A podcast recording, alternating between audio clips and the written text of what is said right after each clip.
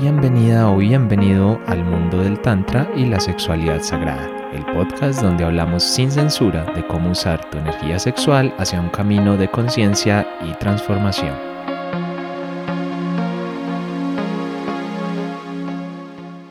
Hola, mi nombre es Esteban y bueno, estoy feliz de estar por acá una vez más en este, bueno, segundo, tercer episodio ya que estamos grabando con un tema súper interesante que sobre todo nos lo va a compartir hoy mi compañera, que si todo está bien está por aquí al otro lado. Entonces, Lucy, ¿cómo estás? ¿Cómo vas? ¿Cómo va todo? Hola, hola, hola. Hola Esteban. Hola a todos los que nos escuchan. Muy bien. Muy bien, aquí con muchas ganas y mucha energía de, de, compartir un poco más de todo este tema tan interesante del Tantra y la sexualidad. Y hoy tenemos un tema muy interesante. Sí, un tema que da bastante, bastante que hablar, porque inclusive ahora lo hablábamos un poco, pues vamos a estar hablando de, de esa eh, supuesta, digamos, como dualidad o diferencia entre sexo convencional y sexo tántrico. Y, y decíamos, bueno, ¿será que le ponemos sexo convencional o sexo normal? Porque, claro, desde la normalidad y al final es lo que nos pasó, pues por lo menos a mí, yo no sé si a ti, y es que el normal fue el que aprendimos como por inercia, porque la vida nos llevó, eh, pero claro, es el normal para mucha gente que ni siquiera sabe que hay otro tipo o que hay otra forma, ¿sí? O sea, es como, como que ni siquiera se entiende, ¿cierto? Sí, sí, así es, Esteban. Yo creo que muchos de los que nos escuchan, así como tú acabas de decir, nosotros también, eh, pues pasamos es por conocer solo esa palabra de sexo normal o sexo convencional, ¿cierto? Como lo hemos llamado en este podcast. Y bueno, rico compartir esa otra mirada desde el tantra y la sexualidad, ¿cierto? Que es lo que hoy vamos a compartir. Bueno, sí, es que se mueve, se mueve mucha energía, muchas cositas y nosotros nos seguimos pues moviendo obviamente con este podcast y con muchas cosas más. Sabes que pensaba mucho en la, en la grabación de este podcast porque justo, bueno, ayer eh, nosotros tenemos como un grupito de práctica, digamos, de, de Tantra que, que, continuamos después de la formación con nuestro grupito ahí de pequeño grupo de, de práctica. Y, y, y, compartí, me tocó a mí compartir la práctica ayer y me pasó algo muy bonito y es que, claro, yo la pensé como que fuera muy de movilizar esa energía sexual, que de verdad, o sea, como que junté todos los ejercicios que yo sentía que más la movilizaban. Entonces, claro, pues las personas que lo estaban haciendo la sintieron, pero como yo era el que estaba acomodándola, que para mí esa es una posición como extraña, todavía me siento como raro.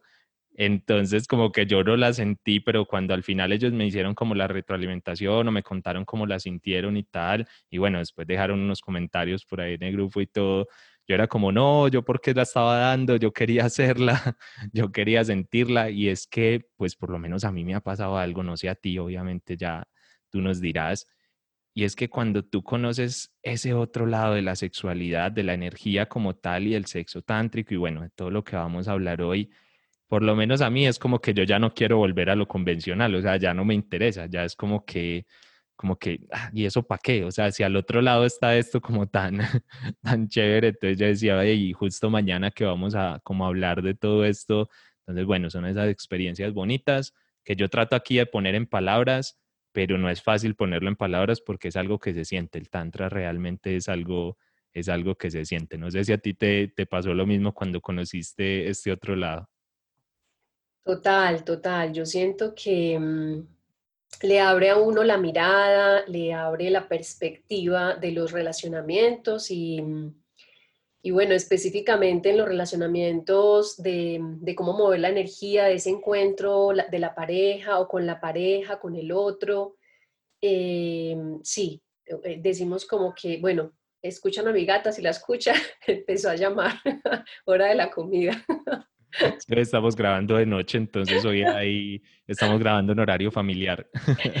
Sí, sí, para que ahí eh, el sonido del gato nos va a acompañar por momentos. Y entonces decía Esteban que, mm, que a mí me pasó exactamente igual después de que conocí, eh, y específicamente hablando del tema de hoy, desde que conocí el, la otra forma de, de, de llegar en contacto al otro y que es el sexo tántrico, eh, bueno, yo dije como que ya no quiero lo antiguo, yo no quiero relacionarme de esa forma tan, pues tan repetitiva, ¿sí? Porque ya se volvió como sosa, ¿sí? La palabra espero que se entienda, como qué cansón siempre hacer lo mismo y, y, no permitir que se descubra todo lo que se puede descubrir en cada encuentro, ¿no? Que eso es lo que hoy vamos a compartir, porque desde el sexo tántrico, que más adelante vamos a hablar, es un, es un encuentro diferente cada vez, mientras que de la forma, como lo llamamos normal o convencional en este podcast, eh, siempre es la misma ruta, ¿sí? Pues lo digo por mi experiencia, ¿cierto? Em, siempre es la misma ruta, siempre se inicia igual. Si tenemos la misma pareja, pues digamos que peor, porque, porque los años van acumulando la misma experiencia repetida. Entonces, no sé, no sé, esa, esa es, apoyo lo que tú decías de, de que sí, cuando se descubre esta, este otro lado, el pastel es mucho más rico, hay como más incentivo y bueno, no quiere volver uno a lo, a lo antiguo, ¿no? Total, total. Es que son esos descubrimientos y es que al final lo que les comentábamos en el episodio anterior, que si no lo han escuchado, pues vayan y escúchenlo para que se enteren bien de lo que es el Tantra.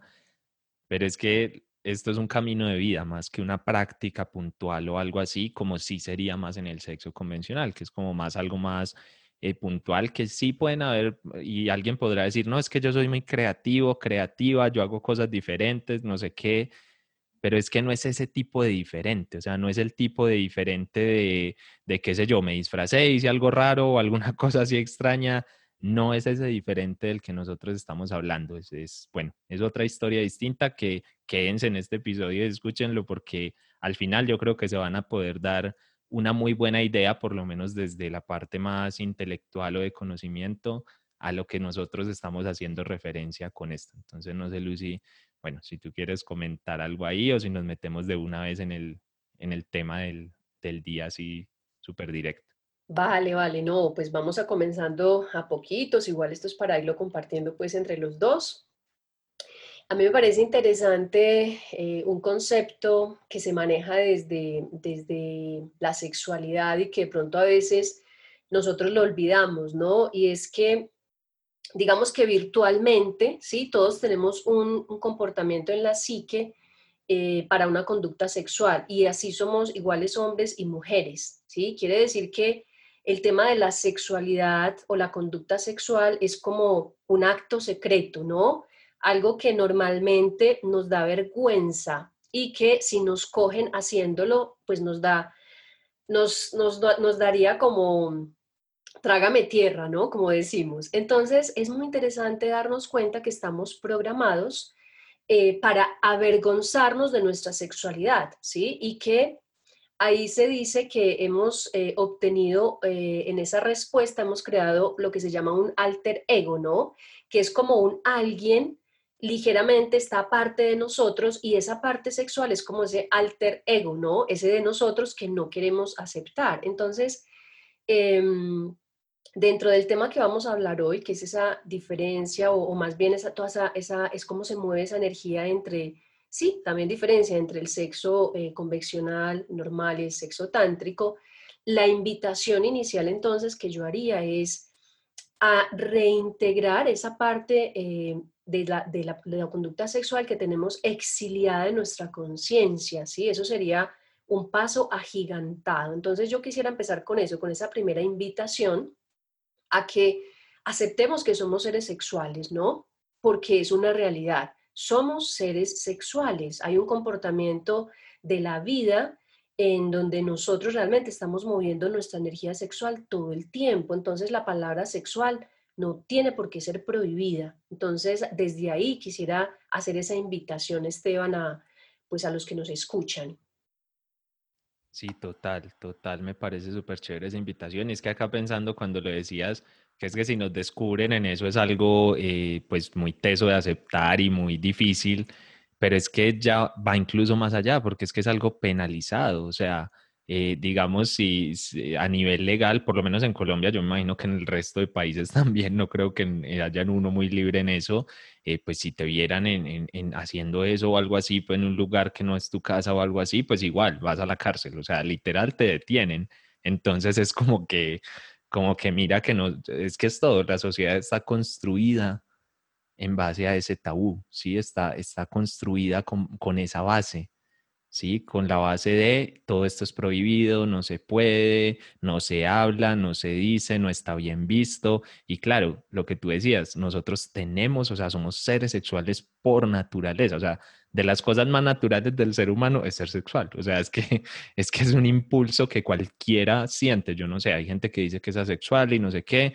Bueno, no sé, lo reprimirán o lo que sea, pero yo creo que hay algo que por naturaleza se mueve ahí. Entonces, claro, tú cómo niegas eso y además si es un impulso tan fuerte, pues te toca construir casi que una vida paralela para poder, para poder sacar eso a flote. Y yo creo que es donde vienen muchos, muchos de los problemas de esta, de esta sociedad, de no saber manejar ese, esa dualidad. Sí, exacto. Entonces, bueno, es esa invitación a, aceptar esa, esa, esa, otra parte y lo que yo digo, reintegrarla, ¿no? Reintegrar nuestra parte sexual, acogerla y obviamente, pues desde nuestra mirada tántrica, que somos caminantes de, de, la, de la, mirada tántrica y estamos viviendo esta experiencia, pues es la invitación, ¿cierto? Y realmente es que eh, se necesita mucho coraje y, mucha dedicación, porque el camino tántrico y tener un encuentro tántrico eh, requiere dedicación y tiempo, que eso ya, ya, ya estamos empezando a hablar, ¿no?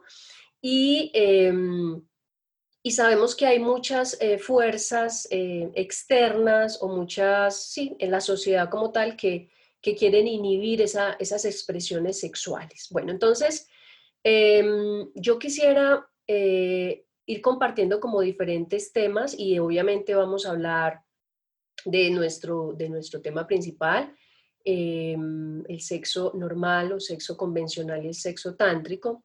Y para empezar a hablar de esto hay un primer tema del que mm, es importante tener una referencia y es que somos seres duales, ¿no? Tenemos esa, esa fuerza femenina y esa fuerza masculina dentro de cada uno, independiente de que seamos mujeres o que sean hombres, ¿cierto? Está esa fuerza que se mueve en polaridad, en dualidad, y que dentro del camino tántrico lo que se propone es articular esos dos principios masculinos y femeninos, no solamente eh, energéticamente, sino dentro del cuerpo, que físicamente se integren, que seamos como seres andróginos, creo que eso lo mencionamos en el podcast anterior. Y entonces este, este tema nos lleva a, un concepto que desde el camino del Tantra Yoga y del Tantra Kriya Yoga se divide en dos, ¿cierto? Y resulta que em, un primer camino se llama el camino de la mano derecha o el Dakshina Marga. Y ahí de lo que estamos hablando es de que se hace un movimiento de estas fuerzas, em, energía femenina, masculina dentro del cuerpo, ¿sí? A nivel individual, son las fuerzas sexuales que tenemos todos. Y esas fuerzas eh, del cuerpo y de la mente tienen como una rotación equilibrando estos aspectos femenino y masculino. Y lo que se invita en este camino de la mano derecha o el Dakshina Marga es a que sea una autorrealización sexual. Entonces, entender que ahí es un camino del cual hablamos. Pero también hay otro desde el, desde el Tantra Kriya Yoga y se habla del camino de la mano izquierda o el Vama Marga. Y aquí es la misma rotación de esas fuerzas sexuales ya entre la pareja, ¿listo? Que eh, lo que permiten, según los maestros tántricos, es que se avance muy rápidamente porque se acelera el proceso del movimiento de la energía, ¿cierto? Y entonces, como se avanza tan rápido, entramos en unos estados de conciencia mucho más rápidos cuando hacemos este movimiento energético en pareja, ¿cierto? Eh, por eso hago esta claridad porque, pues el día de hoy, cuando vamos a hablar del sexo normal y el tántrico, ¿cierto? Nos vamos a referir a ese, a ese camino que es en pareja. Por eso quería hacer esta claridad em, como de entrada. ¿Sí? No sé, Esteban, si quieres comentar algo ahí. No, aclarar, aclarar de pronto un poquito también, pues ya pegado a tu aclaración para sumarle otra, eh, que dentro del mismo Tantra hay varios caminos, como les decíamos en el podcast anterior, y no es que uno sea mejor o peor que otro, o más avanzado o menos avanzado, simplemente son caminos. A unas personas les funciona mejor algo, a otras les funciona mejor otra cosa. Lo que pasa es que, claro, como hoy vamos a hablar eh, de sexo, de la relación sexual entre dos seres, entonces, obviamente, tenemos que referirnos al camino donde se habla de eso, porque en el otro camino, pues no es que no se hable, pero digamos que la vía es más en solitario, digamos así. Entonces, es más por eso, pero igual más adelante, lo más seguro, terminaremos compartiéndoles de, los, de ambos caminos para que, para que puedan empaparse de todo. Y es que, bueno, tiempo acá de hablar vamos a tener de muchas cosas. Total, total. Bueno, entonces así con esa aclaración inicial, eh, este tema lo, lo, siento que se puede abordar desde ese conocimiento o ese concepto de lo que se llama la respuesta sexual humana, ¿sí? Y este, eh, la respuesta sexual humana es algo que pues han estudiado célebres de, los temas tántricos, por ejemplo, hay una pareja, hubo una pareja, eh, William Masters, un ginecólogo, y Virginia Johnson, una sexóloga, y ellos em, describieron esta respuesta sexual humana como eh, todos esos eh, cambios físicos y hormonales que experimentamos los seres humanos ante un estímulo sexual, ¿cierto? Y dentro de esta respuesta sexual humana mm, describieron cuatro fases que yo siento que son las que le pueden dar el orden a la explicación de nuestro tema y esas fases las, eh, las nombraron como la fase de excitación, la fase de meseta, la fase de orgasmo y la fase de resolución, ¿sí? Entonces, dentro de esas fases nos vamos a ir moviendo mm, para la explicación de este tema. Este tema, de una vez, Esteban, vamos a aclarar, ¿cierto? Que ya lo discutimos también tú y yo, lo comentamos, es un tema muy largo, eh, muy extenso, nos podemos profundizar hasta donde queramos. Eh, y vamos a tratar pues de, mirar hasta dónde llegamos hoy, ¿cierto? No, sabemos porque es, es, extenso como lo estamos abriendo. Claro, igual vamos a tratar de abarcar todo lo que más podamos, pero los que nos están escuchando, si de pronto quieren que profundicemos muchísimo más o que o alguna de estas fases o alguno de los puntos que vamos a hablar enseguida dicen, hey, o no lo entendí bien o quiero que me lo amplíen más o quiero saber más de esto, pues bueno, nos lo dejan saber, nos escriben comentarios por ahí o nos mandan algún correíto y con mucho gusto también podemos profundizar. Perfecto, perfecto. Sí, estoy de acuerdo contigo porque, porque bueno, vamos a, vamos a, ir entrando en materia poco a poco. Bueno, entonces, eh, hablando de esas cuatro fases, es importante saber que todo parte de un deseo, ¿cierto? Si no hay ese, ese, ese origen psíquico, sea en el hombre o en la mujer, ese deseo es de, de, ese, de esa estimulación del impulso sexual, que es diferente en hombres y en mujeres, pues si ese fase, eh, no está esa etapa de deseo, pues no se va a originar un encuentro sexual, ¿cierto? También hay que partir de eso, porque sabemos que hay disfunciones Em, o temas en cuanto a los hombres o las mujeres donde no hay eso que llamamos apetito sexual, ¿cierto? Entonces vamos a, salir de una premisa, a partir de una premisa, de una premisa es que hay una, una fase de deseo o de, o de, encuentro, de que quiere haber un encuentro sexual, ¿listo? Y eh, ya hablando un poco de, de las cuatro fases que les mencionaba, dentro de esa fase primera que es la excitación, vamos a considerar allí esos estímulos sensoriales que cambian en hombres o en mujeres, ¿cierto? Que son diferentes. Se dice que el hombre es más visual y que las mujeres somos más auditivas, ¿sí? Para que empiecen a ocurrir esos cambios físicos como tal. Entonces, creo que esa etapa de excitación, que es la primera que estoy mencionando, eh, la resumiríamos, eh, Esteban, en que es, es ese primer momento donde empieza un contacto, ¿cierto? Un contacto a través de los sentidos, de la mirada, del tacto, de la palabra, de los gestos, un contacto con el otro. ¿Listo? Una segunda etapa, que es la etapa de meseta, em, es descrita por estos expertos en, sexualidad, dice que es la etapa donde empezamos ya a sentir una respiración entrecortada en el cuerpo, ¿cierto? Donde hay una, eh, una vasocongestión de los genitales, donde empieza a haber una tensión muscular, un rubor sexual, el ritmo cardíaco aumenta. Y aquí es interesante porque casi siempre en el hombre es donde se presenta un apremio o un afán por descargar esa tensión sexual que está acumulada, ¿sí? quiero ir nombrando que estas etapas también existen en el sexo tántrico, ¿cierto? Es una, es una generalidad para ambos. Eh, ahora, la tercera etapa, que es la etapa de orgasmo, es ese momento donde ya eh, se produce la eyaculación casi siempre en los hombres, ¿sí?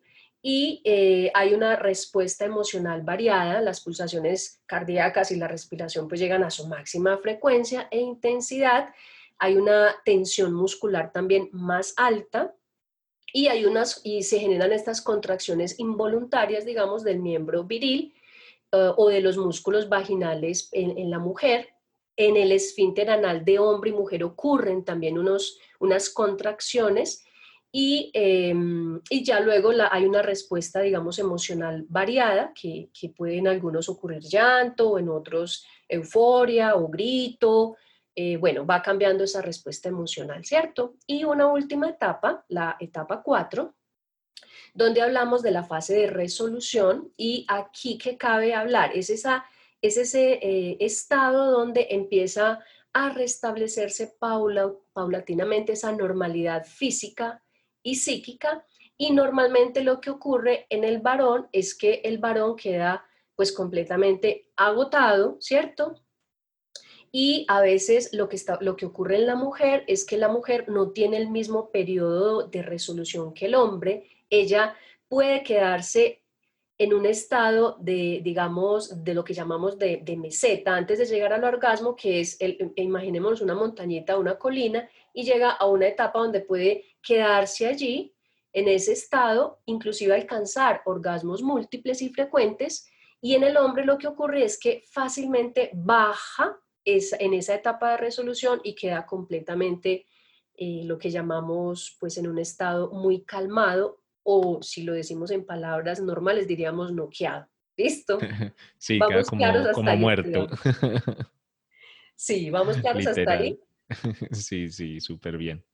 Bueno, perfecto. Entonces, em, dentro de todo esto que, se describe en las cuatro fases de, ese encuentro, que está basado básicamente, la explicación de las cuatro fases, está basada en el ascenso y en la caída de esa intensidad, ¿cierto?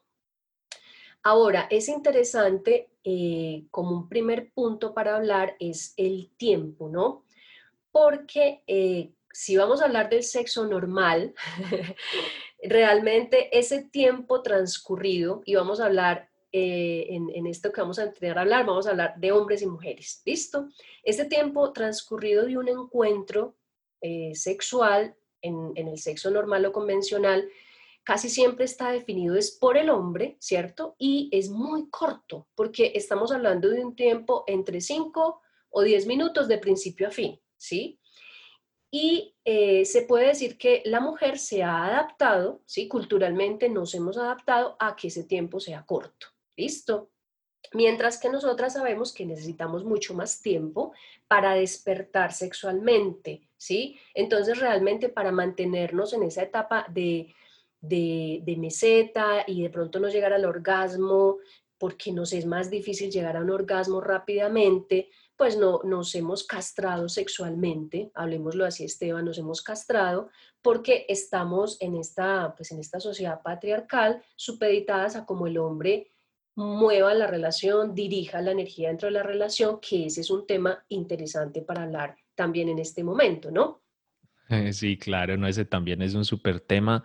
Y mira que hay algo, yo también diría que el hombre se no, no voy a decir castrado porque no funcionaría exactamente igual, pero es que el hombre igual se ha vuelto esclavo de esos impulsos, esclavo de eso que debe ser, por lo que hablábamos la vez pasada, como esto no es algo que se enseñe, o sea, no, no, es decir, no se enseña dentro de la normalidad, se enseña cuando tú ya te metes en todos estos caminos, pero lo que tú decías, por ejemplo, de 5 o 10 minutos, claro, mucha gente que nos estará escuchando y que no sabe nada de esto dirá como, y para más de 10 minutos, o sea, ¿y para qué?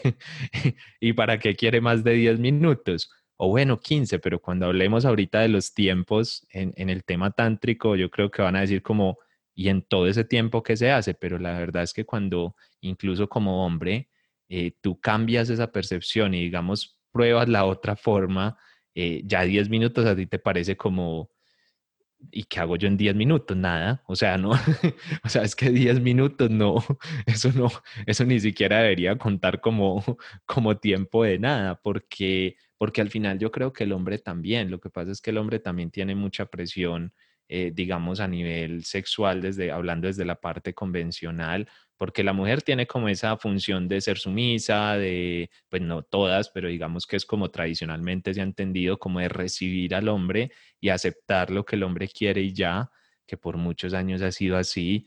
Eh, pero es que el hombre también tiene como cierto deber de cumplir, cierto deber de... Es, es como una liberación, ¿sí? Es un afán, tú lo decías cuando hablabas ahora de las primeras fases, y es que es como que se sube la energía así y no sé qué hacer con eso, o sea, es demasiado, o sea, lo siento por todos lados y no sé qué hacer, entonces tengo que liberarlo y llegar a ese punto culmen lo más rápido posible, pero es porque no sé, bueno, como lo veo yo, creo que es que los hombres en su gran mayoría no saben qué hacer con esa energía, no saben qué hacer con ese deseo, entonces simplemente genitalizan esa energía y necesitan darle salida rápido. Claro, cambiaría mucho si nos enseñaran y nos contaran, pero digamos desde el, desde el lado tradicional tienes razón, yo creo que al final, eh, y puede sonar raro, pero yo creo que desde el lado tradicional ni los hombres ni las mujeres están realmente disfrutando al potencial que se puede llegar a disfrutar. Es decir, porque el hombre sí en cinco minutos puede disfrutar o lo que sea pero es un disfrute muy distinto, es un disfrute muy distinto, por ejemplo, cuando entiendes que esa fase final como de quedar noqueado, como decías, como decías tú ahora, no es necesaria, es más, no solo no es necesaria, sino que diríamos que es contraproducente. Eh, ese tipo de cosas cuando la entiendes es como, como, ay, ¿cómo así? es decir, se podía aprovechar esto también de otra forma y cambia, cambia mucho. Entonces, sí, obvio que, que estoy súper de acuerdo contigo en, en todo eso y en, y en, que nos salgamos de ese rol patriarcal del hombre en las relaciones. Yo creo que en la relación hay dos, eh, hombre-mujer por igual, ambos, ambos con sus necesidades, con sus particularidades, con sus, bueno, con toda, con toda su historia, pero no uno más que el otro o uno menos que el otro. Totalmente de acuerdo. Entonces voy a tomar esto que tú acabas de decir y, y, es, y es eso, también una invitación, ¿no? A que em, pues la cultura, nuestra cultura, eh, ha estado patriarcal, ha sido patriarcal dominada por los varones, entonces así eh, la sexualidad también. Entonces la sexualidad está planteada, como estábamos hablando, desde el hombre. Y sin embargo ahora ya nos damos cuenta que las mujeres pues estamos, hemos comenzado a demandar esos derechos, ¿cierto? En los últimos años ha habido mucho más auge y estos, estos asuntos de la sexualidad también están incluidos ahí en esos derechos que, que, han llamado la atención, ¿cierto? Porque em, darnos cuenta también que es importante em, pues entender que la experiencia sexual eh, neurológicamente es diferente entre el hombre y la mujer, ¿no? Y que mm, hay un proceso ahí también para, para, trabajar, porque se habla de que el hombre y la mujer pues tenemos neuronas ubicadas de forma diferente, localizadas de forma eh, distinta en el cerebro, y entonces em, digamos que el hombre como tal ha tenido, tiene como un enfoque en la sexualidad donde eh, tiene un foco, él siempre está enfocado a una meta, ¿sí? Orientado a una meta. Y eh, el hombre como tal siente que eh, hay una urgencia para liberar una tensión lo antes posible. Y resulta que nosotras las mujeres no tenemos esa misma necesidad, ¿sí? Entonces, por eso el sexo normal o el sexo convencional se ha definido por la necesidad del hombre, la necesidad de liberar y de soltar una tensión y una acumulación de energía que la lleva siempre a la genitalidad. Entonces realmente es muy triste pues darnos cuenta que en el sexo normal, convencional, eh, es muy rápido porque lo se hace en la noche y porque hay una carga de estrés del día que la única forma en que el, hombre encuentra para liberarla es eh, teniendo una, una eyaculación, teniendo un orgasmo con eyaculación, ¿cierto? Porque no necesariamente un orgasmo conlleva a la eyaculación en el sexo tántrico. En el sexo normal sí para nosotros es lo mismo, ¿cierto? Como que, eh, ah, es que tuvo un orgasmo, asumimos que tuvo una eyaculación. Entonces realmente en el sexo tántrico no va de la mano, porque pueden haber algo que se llama orgasmos secos, sin eyaculación. Pero bueno, para no desviarme de tema, lo que estamos lo que estoy comentando. Que luego les hablamos más de eso, que yo creo que quedaron ahí como, como intrigados con ese tema, lo más seguro. Yo la primera vez que lo escuché, que como que, ay, eso tan raro que es, pero créanme que, que, que existe, existe.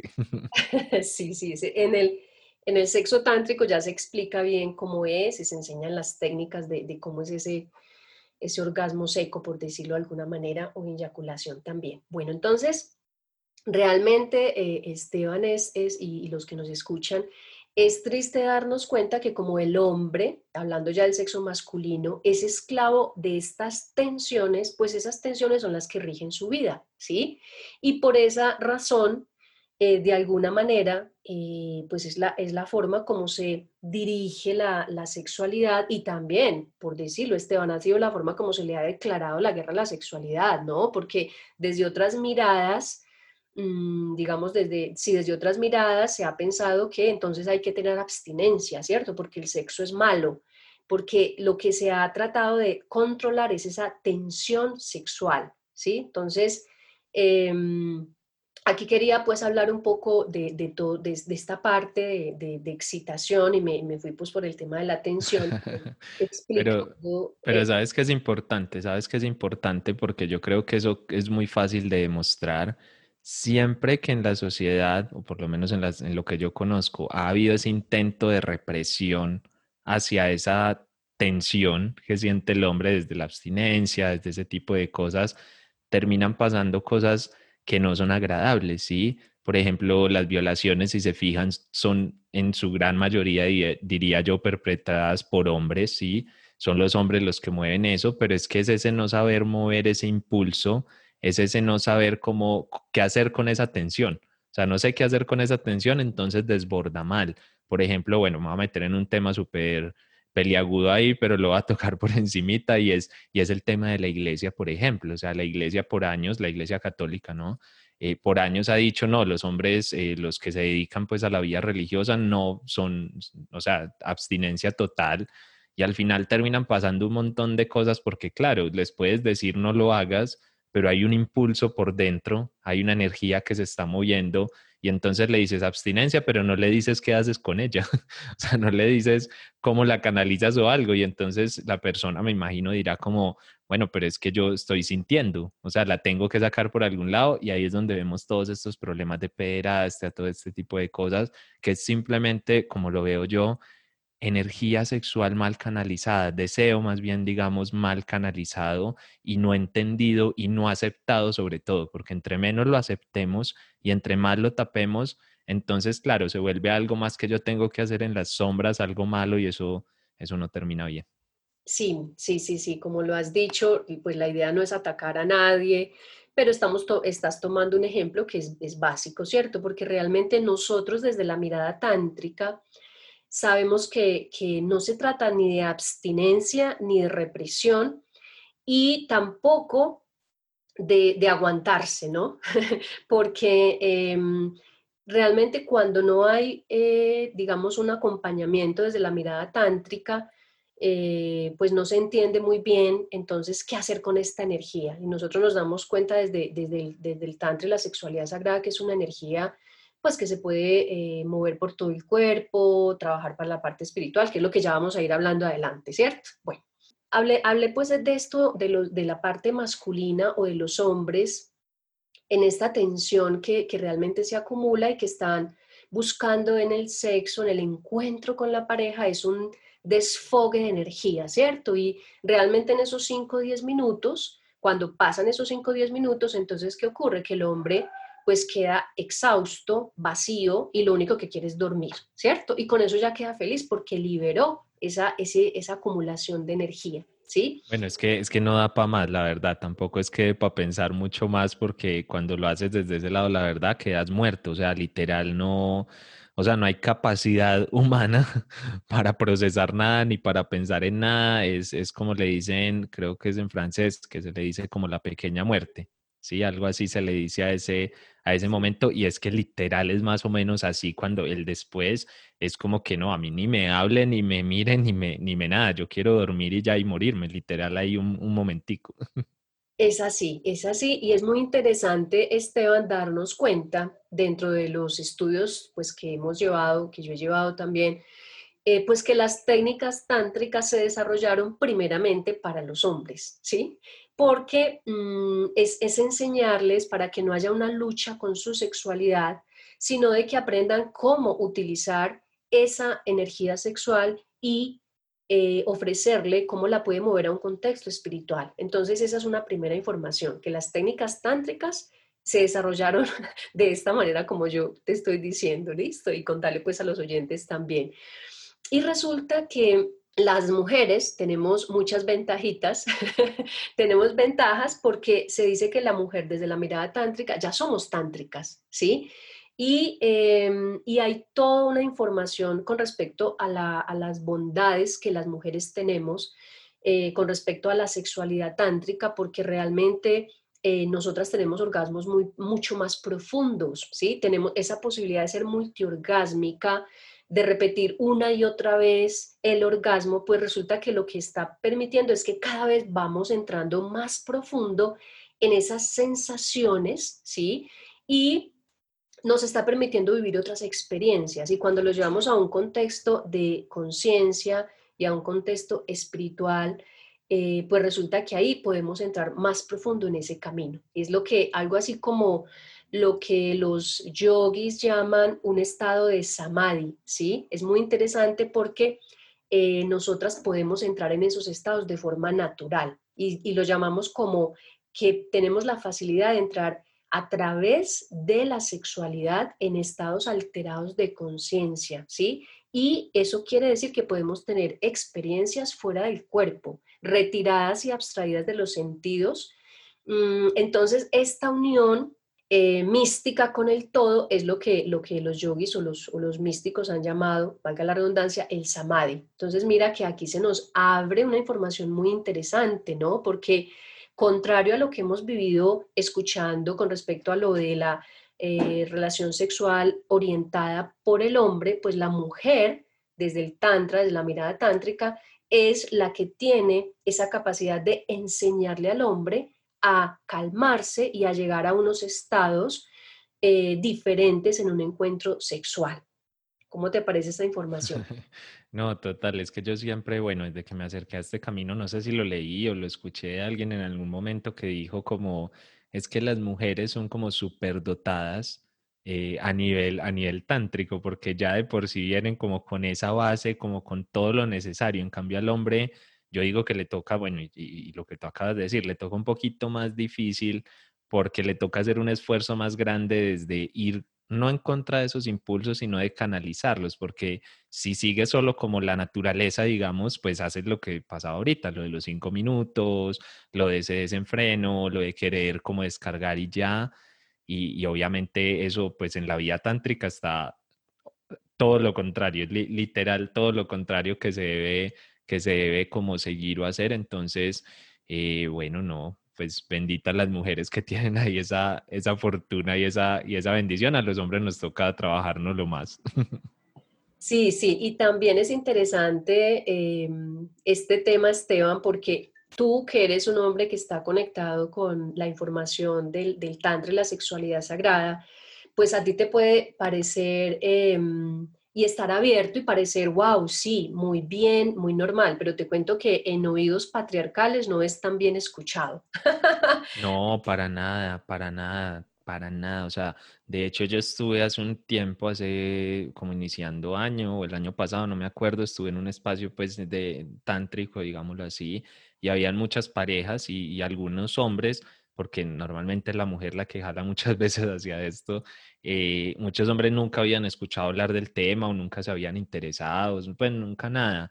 Y cuando se les hablaba de cosas tan sencillas como las que tú estás hablando, como el tema del orgasmo seco, de retener la energía, de todo ese tipo de cosas, ellos eran como, miraban como, como no entiendo, primero, ¿para qué? O sea, para qué me estás diciendo todo esto si yo sé tener sexo desde hace muchos años y lo hago muy bien, entonces no, no me meta en ese, en ese cuento y en esa historia. Y cuando empiezas, y, o sea, y ni, y ni hablar del tema, cuando empiezas a hablar de, de esfínter anal, de ese tipo de cosas, eso es como aumentar la, como mentar ahí, quién sabe qué clase de, de bruja o algo, es una cosa muy loca la, el rechazo que hay desde el patriarcal tradicional hacia esto. A mí, obviamente, tú, los, tú lo dices, a mí obviamente hoy me parece una locura como que, ¿y por qué no se iba a abrir alguien a esto? O sea, ¿qué sentido tiene no abrirse?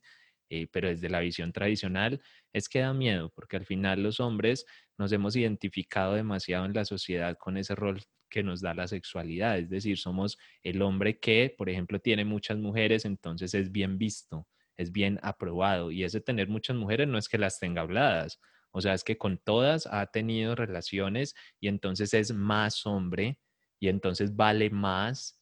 Y claro, eso es desde la sexualidad tradicional. Entonces, si tú le dices a un hombre como ven, esto ya no se trata de con cualquiera, ni de afán, ni porque sí, ni ese es el objetivo último. Al final lo que le estás diciendo es lo que tú crees de lo que es un hombre y de cómo un hombre vale en la sexualidad, no es.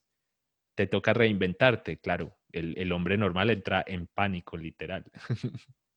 Total, total. No es un tema fácil y por eso la invitación es a que los hombres que nos estén escuchando, pues abran más su, su escucha, sus antenas, ¿cierto? ¿Por qué? Porque desde la mirada tántrica, pues resulta que eh, la naturaleza tántrica de la mujer, ¿cierto? Que el hombre realmente la ha obtenido es por una práctica, que no sé, que sabemos ya que no es la práctica que debería ser. Em, la invitación es a que eh, el hombre sepa que él es el que tiene que aprender a saborear la energía sexual, ¿sí? A retrasar ese desahogo que quiere eh, tener a los primeros cinco minutos y que debe entregarse, ¿sí? Al fluir y al placer de verdad y a dejar que este placer y lo vaya impulsando y moviendo a estados superiores de conciencia, que eso es lo que las técnicas tántricas como tal, ¿cierto? Entonces aquí la invitación, siento yo, Esteban, primero es para los hombres, para que los hombres, de, pues es como crearles esa, esa, que, esa espinita de decir, hay más, mira, esto puede ser algo fantástico de horas inclusive, ¿sí? De mucho más de tres horas, un encuentro sexual y no lo que has conocido hasta ahora. Y fuera de eso, si eres un hombre que le interesa el tema espiritual o de conciencia, pues de decirles que a través de la sexualidad pueden llegar a unos estados superiores de conciencia, ¿no? Y la otra, Esteban, es a las mujeres, porque las mujeres en la sumisión que tú comentabas hace un rato, pues nos hemos vuelto a, no, nos hemos colocado en una posición cómoda, ¿sí? También de pereza, de indagar, de investigar y de pronto nos es difícil eh, tomar ese rol de, direccionamiento, ¿cierto? A nosotras nos es difícil tomar ese rol y a los hombres les es difícil pues sentirse orientados, ¿no? Es, es interesante porque de todo esto que estamos hablando es una invitación para ambos, ¿no? Total, es que al final, ¿sabes qué? Es que es una zona de confort. O sea, eh, no es la mejor, pero es una zona donde los dos estamos cómodos. Al final la mujer dice, pues yo tampoco sé qué hay más allá, porque así como al hombre nadie le ha dicho que, que una relación normal no debería ser 5 o 10 minutos, sino dos o tres horas fácil, o sea, tranquilamente puede ser dos horas sin, sin que te des cuenta, pues a la mujer tampoco le han dicho como, hey, eh, no son cinco minutos, es más, y, tienes derecho a ese más y, claro, pero eso también implica una responsabilidad de tu parte y no solamente un tema de, bueno, que el hombre llegue aquí y, haga y entonces dura más o menos.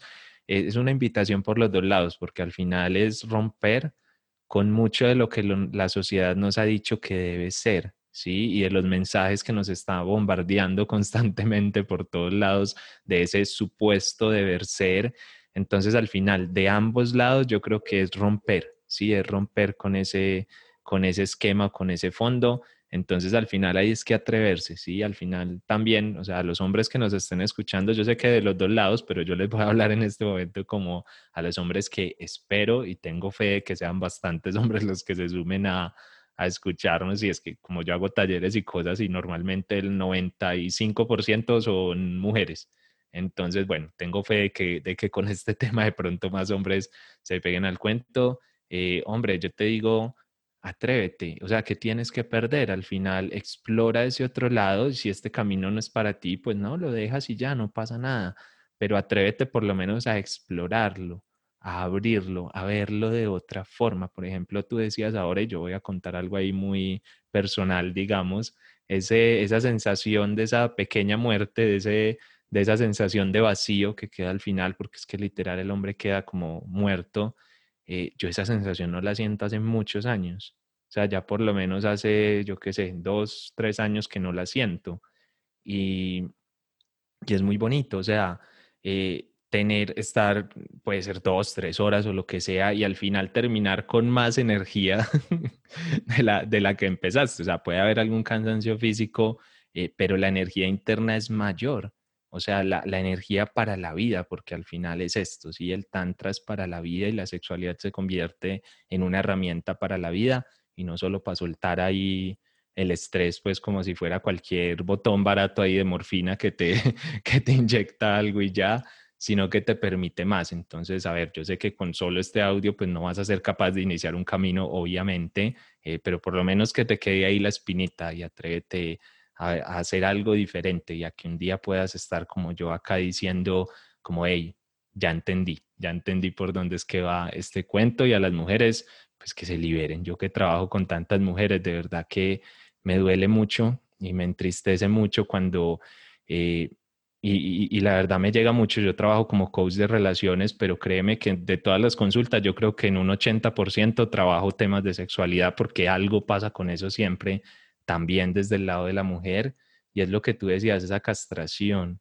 ese, sabes que me he encontrado mucho, eh, y, y, esto es, o sea, es pan de cada día para mí, mujeres que a través de la sexualidad es como si estuvieran pagando que el hombre esté al lado de ellas ¿sí? Es como, esa es mi moneda de cambio, ¿sí? O sea, tú eres mi esposo, mi novio, lo que sea, y a través del sexo yo te compenso, por así decirlo. Entonces, al final es como que yo te estoy dando con eso, eh, ese es mi rol de mujer dentro de la relación, ¿sí? Nada más he escuchado un audio ahorita de, de, algo que estoy grabando pues para alguien, un audio reprogramación, y una de las cosas que me decía es, es que yo siempre me he relacionado muy desde lo sexual, eh, porque yo creía que tenía que ser así, porque yo creía que una relación tenía que haber mucho sexo para que el hombre fuera feliz, entonces yo me esfuerzo mucho en eso y me enfoqué solo en eso, pero hoy estoy vacía, porque es que no, no me quedé con nada. Sí, no tengo nada, no tengo una relación estable, no tengo un hombre, al final eso no me trajo felicidad, no me trajo nada. Y bueno, qué triste que se tengan, ah, bueno, al menos se dio cuenta pero qué triste que se tenga que dar cuenta tantos años después, porque tú que estás escuchando esto, no abrirte hoy y decir como, hey, yo, mujer también, me voy a empoderar y voy a vivir mi sexualidad de verdad, lo que es una verdadera sexualidad y a explorarme en ese sentido. Entonces, bueno, yo creo que ahí les hice una super invitación a los, a ambos lados. Sí, sí, de eso se trata, de eso se trata, porque yo también que trabajo, pues la mayoría son mujeres, como tú dices, Em, siento que es, es momento de, decir una premisa que, que desde el Tantra hay y es que nos aprendamos lo siguiente, no soy responsable del placer del otro y el otro no es responsable de mi placer, ¿sí? Entonces, desde el Tantra y la sexualidad y desde este em, tema que estamos hablando hoy, eso es una premisa que hay que, que hay que tener muy en cuenta, Esteban, ¿sí? Eh, y que se lo graben las mujeres, ¿sí? ¿Por qué? Porque, bueno, las mujeres y los hombres, ¿cierto? Por eso te digo que este tema se nos va a ir ampliando porque los dos. hoy vamos a alcanzar solo la hora del, del, estado de excitación, que ya casi quiero entrar en él, ¿no? que es ese primer estado. Y esta premisa que acabo de decir, Esteban, a mí me parece muy importante porque nos descargaron una responsabilidad en algunos casos a las mujeres y en otros casos a los hombres, ¿cierto? Entonces, esto que tú decías, a mí también me ocurre que las mujeres con las que yo trabajo también en equipos y en grupos, y ahora con, y en los últimos años con temas de sexualidad, me, dicen lo mismo, ¿no? Es decir, que la mujer tiene que ser eh, pues ese comodino, ese objeto sexual del hombre y es la compensación que ella le da porque él le retribuye la parte económica, ¿sí? Y esa es la verdad, ¿sí? Así sean, los, estamos hablando a nivel de todos los estratos. Y el hombre también se ha creído con una responsabilidad de tenerle que dar placer a la mujer, ¿cierto? Porque hay hombres que de pronto se van un poco más allá, entonces le preguntan eh, así o no así, o, o la mujer, bueno, es una mezcla y un enredo, Esteban. Un enredo literal, un enredo. Que es el que, estamos queriendo aclarar en este tema, que lo que yo le dije a Esteban desde el comienzo, este tema es largo, porque explicar esa diferencia entre el sexo normal, convencional, que conocemos el sexo tántrico requiere ir aclarando la cosa un poco más desmenuzada. Pero con esa premisa eh, me parece importante también dejarla allí puesta. Si nosotros somos conscientes de decir, ven, eh, inclusive es dentro de la relación sexual que me lo repito, digo, yo no soy responsable del placer del otro, ¿sí? Ahí ya cada uno asume su responsabilidad. Eso es desde el sexo tántrico. Obviamente, ya vamos a ir profundizando pues más a fondo, ¿cierto? Pero me parece importante también aclarar esto con lo que tú comentaste. ¿Listo?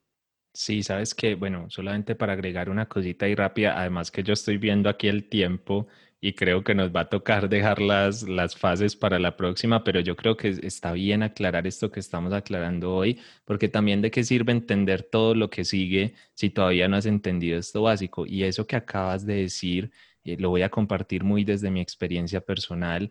Parece una bobada eso de cada cual se hace responsable de su placer dentro de la relación y estamos hablando también obviamente de la relación sexual.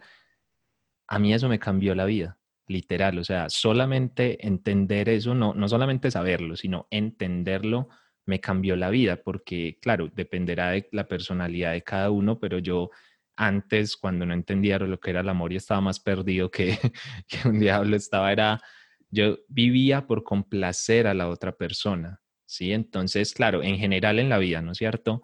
Pero ahora lleva eso también al ámbito sexual. Entonces, claro, si tú vives por eso, por complacer a la otra persona, qué pasa el día, por ejemplo, que la otra persona no, no se siente bien o no tiene su sexualidad desarrollada o no simplemente no le gusta por decir algo o, o cualquier tipo de cosas. Entonces tú como hombre quedas anulado.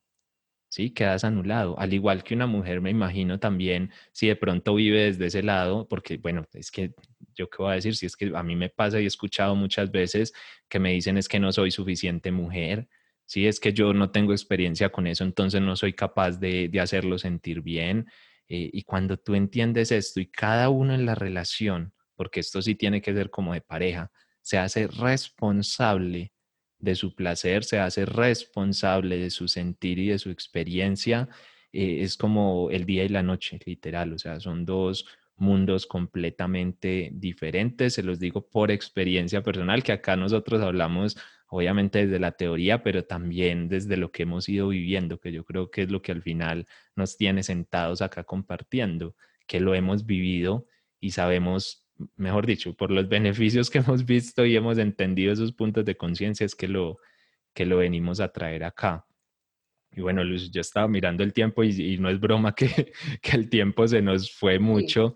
Entonces, yo no sé si te parece si, si damos un par de ideas más sobre esto o algo así, o cerramos sobre estos temas y más bien dedicamos, porque estoy viendo que esto el tiempo acá nos rinde, eh, y más bien dedicamos entonces dos episodios o, o, uno si alcanzamos a tratar las cuatro etapas en el, en el siguiente, aunque ya estoy viendo que yo creo que, que, no va a ser tan sencillo, pero si alcanzamos las cuatro en uno lo hacemos y si no lo dividimos, porque no, no quiero pasar una etapa rápido, como que, ay, metámonos en esto y lo hablamos de afán, cuando yo creo que hay mucho por entender en cada una de ellas y por entendernos a nosotros en cada una de ellas, que al final es lo, lo importante y lo bonito.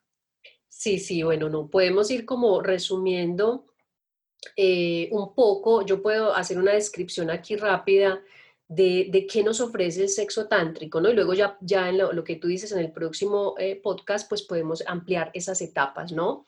Y es interesante, bajo esa premisa de, que cada uno asuma su responsabilidad, pues ya en el sexo tántrico nos vamos a dar cuenta que de entrada el proceso es más lento, ¿sí? Se diría, es lento, es relajante, ¿sí?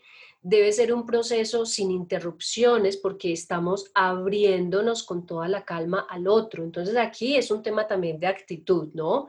Porque realmente entramos en una actitud de dos amantes tántricos, ¿sí? Donde realmente estamos eh, venerando, de alguna manera la palabra venerar es como también aceptar al otro que tengo al frente con, esa, con ese cuerpo hermoso en su, no en su forma, sino en su energía. Puede que en su forma también, ¿cierto? Pero es mirar más allá de los condicionamientos del mundo, ¿sí? Y de esa posición del ego, de, de, cómo está el tamaño de las cosas frente a un encuentro sexual, ¿cierto? Entonces, realmente en un encuentro tántrico, que luego lo vamos a ir explicando en cada etapa, pues decir eso. Primero, tiene que haber un, sí, un tiempo de más disposición. No hay, un, no hay que probar nada ni hay expectativas, es decir, no hay que llegar como en el sexo tántrico a una eyaculación o un orgasmo, ¿cierto? Aquí puede que no pase y puede que sí pase. Aquí que los hombres no se nos vayan a desanimar por lo que estoy diciendo. que no se asusten, que no se asusten. No, voy a decir algo, es que los hombres tenemos un apego muy grande porque como la eyaculación y el orgasmo creemos que son la misma cosa. Entonces, claro, obviamente el orgasmo es una sensación muy intensa, muy fuerte, muy, muy cumbre eh, entonces es como que decimos como, uy, voy a perder lo bueno de la, de la relación, pero bueno, más adelante les iremos contando otras cositas, pero créanme que no. O sea, eh, digamos, la forma de enfocar ese placer sí cambia porque no es igual, no, no se va a sentir exactamente igual, es otro tipo de sentir, eh, pero es que llega un punto, y esto me parece increíble estarlo diciendo, pero de verdad llega un punto en el que el orgasmo no te importa. O sea, es como como si si bien y si no también, pero no es como que lo estés buscando. Bueno, por allá mi perro se alborotó, pero pusieron como pólvora o algo y el perro se enloqueció. Pero, pero es increíble, yo nunca pensé decir esto como hombre, pero es que llega un punto en el que de verdad no, no lo estás buscando, o sea, no, no es el objetivo, ¿sí? Y eso, y eso pasa, pero hay que trabajarlo. Y es así. Yo cerraría, Esteban, diciendo lo siguiente, es en el despertar sexual desde el Tantra, lo que se propone, ¿no? Y porque así está comprobado desde la energía, eh, realmente es diferente este despertar en, en, el hombre y en la mujer, ¿no? Porque realmente la mujer, que en el femenino, en lo tántrico se le llama Chakti, entonces la mujer toma la energía Chakti de la tierra, ¿sí? Y cuando ella toma esa energía de la tierra, lo que está haciendo es eh, generando una sensación de excitación y de calor que se expande, se empieza a expandir desde los genitales y se empieza a expandir un deseo y ahí con esa energía de deseo es que conecta al, al chiva, que es al hombre, ¿no? Que la energía masculina, en este caso el hombre también lo llamamos chiva, y lo que hace esa, ese chiva es que trae la energía desde el cielo, por decirlo así, desde arriba, y dirigido por ese magnetismo de la Chakti, que es su consorte o su compañera, lo que está haciendo el hombre es excitar primero su cerebro. Entonces esta es la mirada tántrica y ese, y ese cerebro se excita con una imagen de su diosa de amor, pero hablemoslo desde, la, desde el misticismo, ¿no? Estoy metiéndome aquí un poco en ese juego que, se habla desde el encuentro tántrico. Entonces aquí realmente eh, lo que ocurre es que con la práctica tántrica el hombre se deja llevar por esa mujer que está conectada con ese deseo sexual. Aquí es muy interesante hablar del deseo sexual en la mujer, que como decimos que lo tenemos castrado, hay muchos casos en que no ocurre un deseo sexual, ¿cierto? Y ya para terminar, decir que entonces con esta práctica tántrica realmente la energía no se malgasta, ¿sí? Porque el hombre va a aprender a mover esa energía por todo su cuerpo, ¿sí? Casi que eh, nosotros, y te lo digo, yo lo he experimentado, em, tener orgasmos, tanto mi compañero como yo, en los momentos en que ha sucedido, orgasmos de corazón, que yo creo que para muchos de los que nos están escuchando no saben ni qué es eso, ¿no? Pero esa invitación es decirles, así como tú planteabas, a que sí puede ocurrir, a que podemos tener orgasmos en otras zonas del cuerpo y ahí es donde decimos no necesariamente un orgasmo lleva a una eyaculación, porque desde el corazón no voy a eyacular, ¿cierto? Lo que voy a generar es una energía que se va a, se va a repartir por todo el cuerpo y vamos a entrar en otra conciencia diferente. Y yo te digo por mi propia experiencia y la invitación para que nos sigan escuchando, porque si se nos fue largo el tema con toda la introducción, es que para mí, tener un orgasmo de corazón me permitió sentir la energía de unidad con eso que llamamos el todo. Y por eso el Tantra lo que propone, así como el yoga, Tantra Yoga también, es volver a la unidad con nosotros mismos primero, para encontrarme en esa unidad con el otro. Y yo les digo que un orgasmo de corazón nos hace sentir esa unidad. De verdad que me encantaría y que nos sigan escuchando en el próximo podcast y seguir hablando también desde esa experiencia de que sí podemos vivir otra sexualidad desde otro encuentro diferente, desde una propuesta diferente. Entonces, animarlos, tanto a hombres como a mujeres, para que empiecen a explorarlo, a acercarse a estos conceptos con una mirada eh, diferente y, bueno, y que nos sigan escuchando, Esteban. Claro, total, porque, porque muchas de esas cosas las vamos a ampliar en su momento, que los orgasmos de corazón, que el orgasmo seco, que cómo mover la energía sexual, bueno, de todo eso iremos hablando en su, en su debido momento, porque es demasiada información para una, así como de tacada, ya suficiente tienen hoy con el, con la sorpresa de que, de que no hay que buscar el orgasmo y de que puede durar dos horas, y bueno, ya ahí yo creo a los que no se hayan acercado a esto y les quedó ya la tarea como para pensar un ratico, por lo menos hasta la próxima semana que nos volvamos a, escuchar con un nuevo episodio. Y bueno, yo creo que una invitación muy bonita, me encantó cómo, cómo salió esto y cómo fue fluyendo toda esta energía también acá de, de compartir, este compartir, que al final es un compartir de vida y lo que tú decías, Lucy, yo también lo he sentido, es que cuando logras entender esa energía diferente, moverla diferente y trabajarla diferente, eh, te va a conectar con la divinidad, ¿sí? Te va a conectar con el todo, con lo que es.